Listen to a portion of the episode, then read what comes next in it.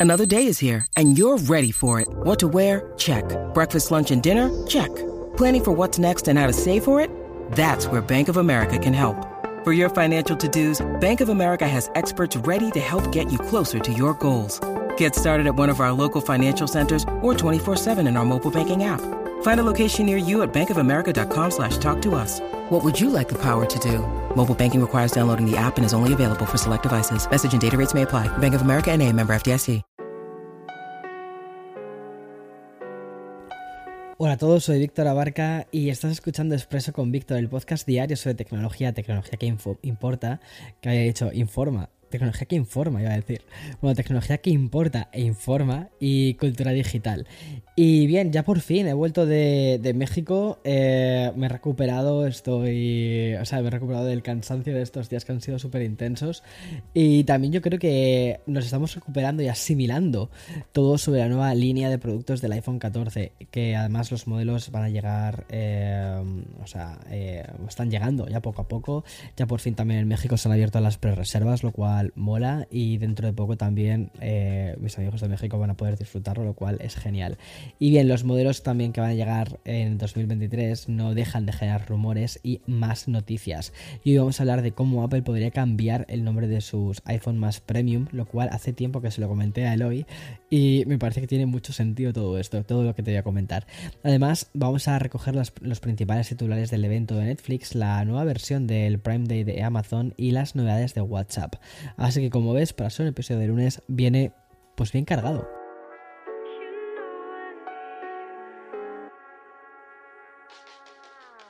Bien, además de Cupertino, podríamos considerar que Apple tiene casi otra sede, una que no sería oficial ni siquiera física y es la que tiene Apple, además de las oficinas de Cupertino. Es una especie de fábrica de rumores, porque esto no para. Bastó con recibir la nueva gama del iPhone 14 para que los rumores sobre los dispositivos del próximo año se disipasen. Y mm, del iPhone 15 ya hemos dicho que eso tendría muchísima lógica, que podría incluir el USB-C.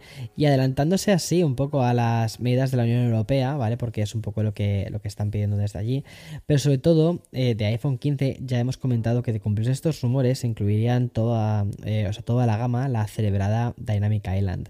Y cuando digo incluir, digo, me refiero, como te digo, a todos los, todos los modelos, desde las versiones más premium como las versiones más estándar. Y precisamente de estos modelos, de los premium, es de los que toca hablar hoy, porque esta fábrica de rumores de Apple no se detiene ni un solo momento aunque incluso sea fin de semana. Y por esto que mm, este lunes ¿vale? hemos amanecido con publicaciones en diversos medios que señalan la misma dirección. Y es que dicen que los modelos premium del iPhone 15 cambiarían el nombre de Pro Max para pasar a ser Ultra, lo cual tiene todo el sentido del mundo y así ajustarse al naming que han comenzado con el Apple Watch. La fuente de esta información nos llega directamente desde Bloomberg, que es el medio especializado en toda la actualidad referida a los rumores de Apple. Y según la newsletter publicada la noche de ayer, la compañía habría decidido llamar a su dispositivo más grande y también más costoso en 2023 como iPhone 15 Ultra en lugar de iPhone 15 Pro Max me gusta, me gusta mucho el naming, me parece que tiene muchísima lógica y de ese modo nos quedaríamos con iPhone 15, iPhone 15 Plus, iPhone 15 Pro, iPhone 15 Ultra. Entonces ya sabríamos, sabríamos pues eso, los diferentes namings eh, y tendrían solo un apellido. Y además, según la misma información, este cambio de nombre no vendría solo, sino también estaría eso, acompañado de un rediseño bastante interesante. Por ejemplo, la mencionada conexión USB-C, que desde hace tiempo pues ya se viene imponiendo un poco, sobre todo en Europa. Y por cierto, sin dejar a Apple, también quiero hacerme eco de la teoría que puedes encontrar en la misma publicación. Y es que desde Bloomberg consideran que la compañía va a presentar los siguientes tres dispositivos antes de que termine el año. Hablan ya del M2 y M2 Pro Mac Mini, lo cual es curioso que metan un M2 Pro dentro de los Mac Mini. Me parece perfectamente capaz, ¿eh? O sea, me parece de hecho una muy buena idea que hagan esto. También hablan de los MacBook Pro M2 Pro y M2 Max de 14 y 16 pulgadas sean actualizaciones menores y del iPad Pro M2 de 11 y de 12,9 pulgadas, que también de nuevo serían actualizaciones únicamente de, procesador. Pero más que los dispositivos, lo curioso también es la información en la que Apple habría decidido presentarlos y sería a través de un comunicado de prensa o actualizaciones en la web oficial y sesiones informativas con miembros selectos de la prensa. Eh, dicho otra, en otras palabras, ¿vale? No habría una keynote como tal, que simplemente serían presentaciones así menores y actualizaciones en la web, actualizaciones en, eh, más pequeñitas y, y chimpún. No habría un evento en Cupertino. Habría que ver qué pasa, pero de ser así, eh, a ver, si son actualizaciones menores, es decir, que no hay cambios radicales ni en diseño ni, ni todo esto, pues me parece bastante lógico. De todos modos, una cosa que también veo es que no hablan del iMac, del iMac M2, pero yo creo que el iMac M2 tendría que ser dentro de poco también. Es decir, si van a sacar el, el, el Mac eh, Pro, pues tienen que sacar un iMac. O sea, o sea, perdón, si tienen que sacar el, Mac Mini, perdón, tienen que sacar el iMac también. Tienen que ponerlo junto con él. Bueno, y otro gigante que también es noticia hoy es Amazon. Además, con información confirmada de forma oficial. Y es que tras, tras la celebración del de, 12 mm, y el 13 de julio del famoso Prime Day, la compañía ha anunciado una segunda edición de esta efeméride en la que los usuarios encuentren ofertas en todos los departamentos de la tienda online. Y a diferencia del Prime Day, ¿vale? La nueva versión de estas jornadas de descuentos han sido bautizadas con el nombre, con el nombre de Prime Early Access Sale. En fin, traducido al español significaría algo así como oferta de acceso anticipado para Prime, o sea, para miembros Prime.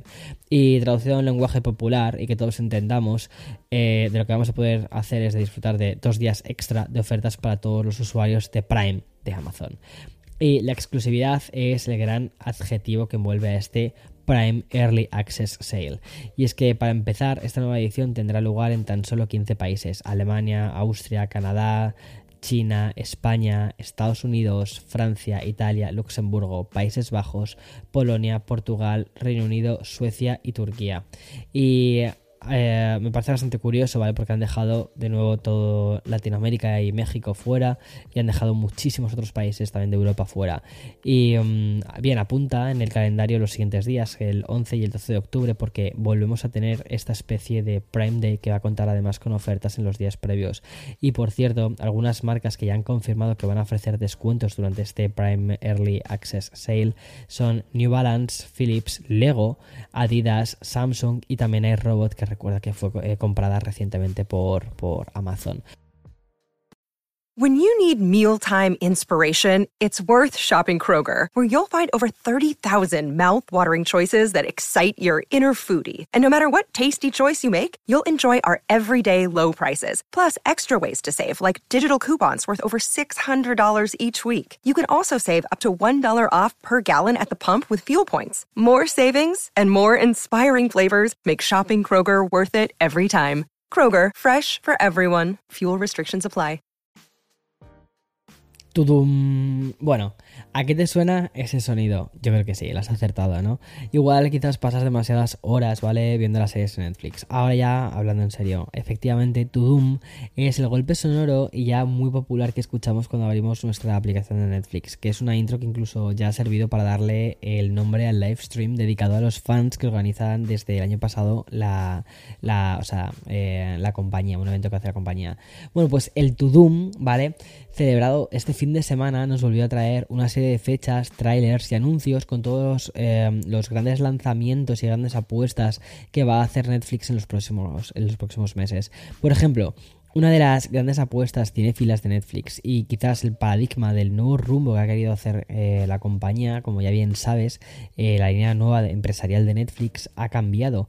Y ahora ya no quieren ese prestigio en forma de Oscars, han abandonado todo esto, lo que quieren es éxito, quieren suscriptores y quieren beneficios económicos. Y de las cosas que pueden conseguir con la segunda parte de, de, Knives, de Knives Out, pues eh, ya sabes, es la, la comedia a lo Agatha Christie que supuso toda una revolución en el 2019, bueno, hasta el punto de que Netflix pagó 100 millones a su creador para conseguir las siguientes secuelas.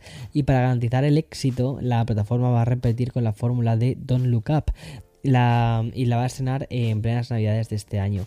Concretamente el viernes 23 de diciembre va a lanzar la segunda parte de Knives Out. Y bastante antes va a llegar a lo que supongo que es la temporada más esperada del momento. Y mm, ahora que la corona británica es noticia día sí y día también, Netflix va a estrenar la hypeadísima. Si existe esa palabra, sé que no existe, pero deberían ponerla quinta temporada de The Crown y la va a hacer el próximo 9 de noviembre. Otras series que van a llegar en los próximos meses son la segunda temporada de Enola Holmes el 4 de noviembre y la precuela de The Witcher el 25 de diciembre. Y ya en 2023 la temporada 3 de Lupin y también Vikingos Valhalla. Y bueno, y también Emily in Paris, la tercera temporada que he visto que ya se está grabando. Además ahí salen eh, las tres chicas con unos outfits estupendos y parece que bueno, va a ser divertido. Y vamos a ir acabando ya este expreso de principios de semana con una nueva actualización de WhatsApp, porque si hace pocas semanas conocimos mejoras relacionadas con la privacidad y también la parte de intimidad, lo último anunciado por Mark Zuckerberg eleva bastante a la aplicación de mensajería, o más que elevar, ¿vale? Va a acercar WhatsApp a plataformas como eh, Google Meet y también Zoom. Como te digo, la novedad ha sido anunciada por el propio Mark a través de Facebook. Básicamente la aplicación va a permitir que realicemos llamadas y videollamadas sin que aparezca nuestro número de teléfono. ¿Cómo? Pues mira, muy sencillo. Creando un enlace para iniciar estas videollamadas o también llamadas de, audio y ya está.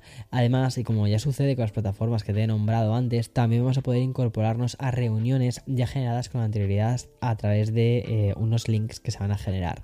Y si te digo que vas a poder incorporarte a una videollamada en grupo, es porque Zuckerberg también ha comunicado que vamos a poder mantener ese tipo de conversaciones con hasta 32 participantes.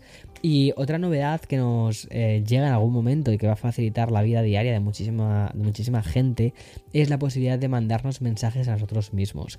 Aunque existen multitud de aplicaciones que nos, sirven para tomar notas y mantener una agenda, no podemos negar que muchos millones de personas hacemos uso de esta función de una forma muy rudimentaria y es aprovechar los, los grupos de WhatsApp o lo que es lo mismo.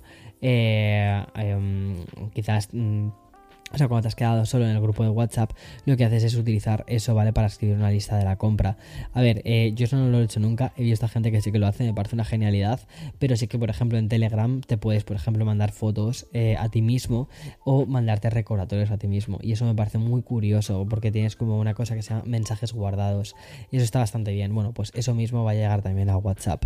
Al final, lo que hacen es ir pillando ideas de aquí y de allá y, e ir haciéndolas o mejorándolas, o sobre todo creando una aplicación, o mejor dicho, incorporándonos en una aplicación que la usan millones de personas. En fin, hasta aquí este episodio cortito de lunes y como siempre, mañana más y mejor. Chao, chao.